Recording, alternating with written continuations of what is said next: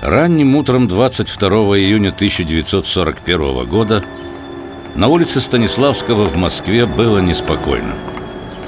Центр города – бывший Леонтьевский переулок. Он проходит параллельно Тверскому бульвару.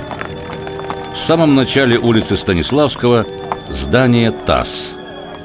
А дом номер 10, красивый особняк, который до революции принадлежал семье Морозовых, теперь отдан дипломатической миссии Германии. Господа, нам следует поторопиться. Грузите, грузите быстрее, время не ждет. Что тут происходит? Да поди пойми. Похоже, переезд какой-то. Да, странно это все. Воскресенье. Много еще машин ожидать. Нам нужно подготовить место в здании. Честно говоря, я очень устал. Только-только вернулся из командировки. 600 километров ночным поездом из Пензы. Вы спрашиваете, что я там делал? Слышали про село Тарханы? Там Лермонтов гостил у своей бабушки. Там же его и похоронили. 41-й – это же Лермонтовский год. В конце июля исполняется 100 лет со дня смерти поэта. Чем ближе к дате дуэли, тем больше концертов, чтений, творческих вечеров. Там, где был я, выступали дети. Белеет парус одинокой, в тумане море голубом, Что ищет он в стране далекой, что кинул он в краю родном. Они читали, я снимал.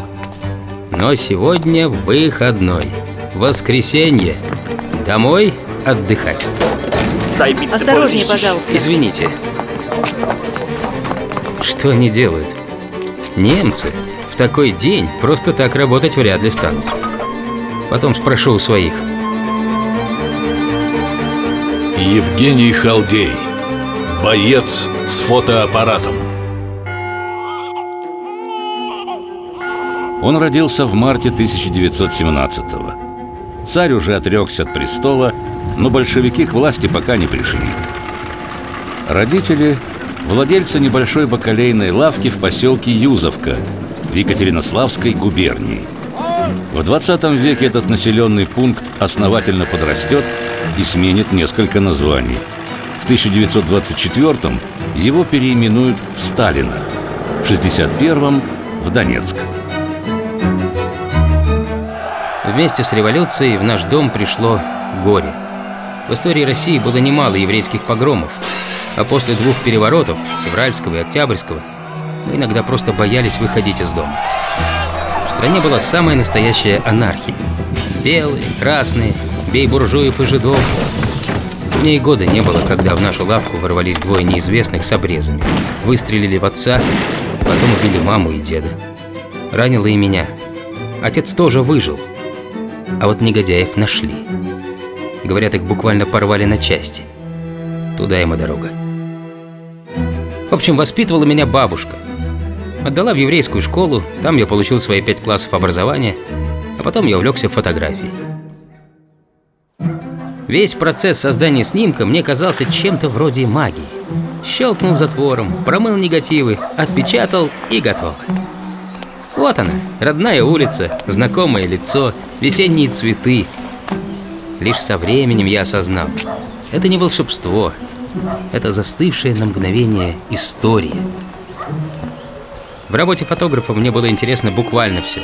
Как устроена камера, для чего нужны стеклянные пластины, что такое композиция.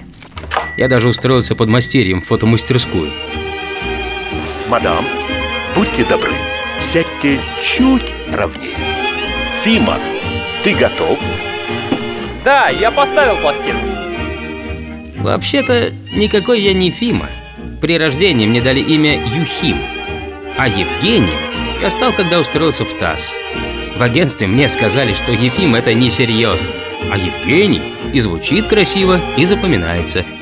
Но в паспорте я имя менять не стал. Голову чуть правее, немного повыше, ага, да. Вот так будет отлично. Не моргайте, сейчас вылетит птичка.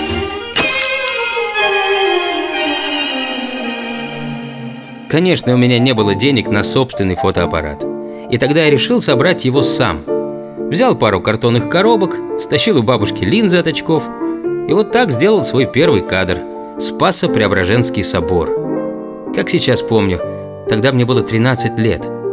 Помню, потому что через год церковь взорвали. Я тогда еще пришел посмотреть, что от нее осталось. Взял с собой свою первую фотографию и так и стоял. Храм все еще существовал, но теперь только на моем кусочке картона. Очень странные чувства. Может, тогда я решил стать фотографом?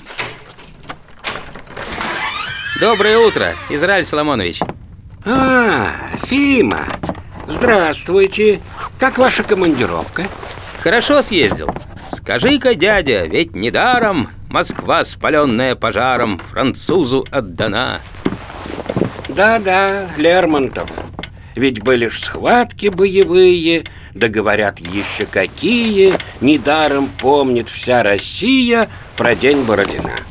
Да, были люди в наше время, не то что нынешнее племя. Богатыри, не вы. Плохая им досталась доля, немногие вернулись с поля. Не будь на то Господня воля, не отдали Москвы. Сто лет прошло, а вот снова тревожно.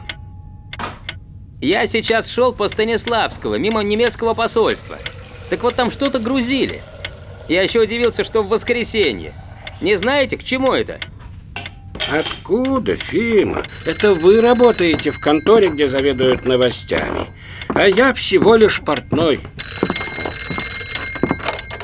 Алло, Кишицер у аппарата? Да, он только что приехал. Сейчас позову. Фима, это вас! Хозяин квартиры, где я жил после переезда в Москву, милейший человек и наш очень дальний родственник. Его зовут Израиль Кишицер. На первый взгляд обычный портной, но о нем я должен рассказать отдельно. Алло? Прямо сейчас? Что-то срочное? Да я только что из командировки. Конечно, буду. А что? Ну вот, не успел приехать, а надо бежать на работу. Вызывают. Сегодня же воскресенье. Наверное, хотят, чтобы мои фотографии попали в ближайшие выпуски газет. Летом мало новостей. Что делать? Придется сходить. К обеду постараюсь вернуться. Так вот, кто такой Израиль Соломонович Кишицер, хозяин квартиры, где я снимал комнату. Он не только помог мне освоиться в новом городе, но еще и поучаствовал в создании моего гардероба. Пошил строгий костюм и зимнее пальто на вате. Фима, если вы не будете таки вертеться, то к четвергу я точно закончу. Что вы как карусель? Оно вам надо. Еще уколю. Мне вот тут жмет и вот тут тесно. Дышать трудно. Правильно, так и должно теснить. Не я это придумал. Поверьте моим рукам, они не железные, а прямо-таки золотые. Костюм в итоге получился отменный, но пощеголять мне в нем толком не удалось.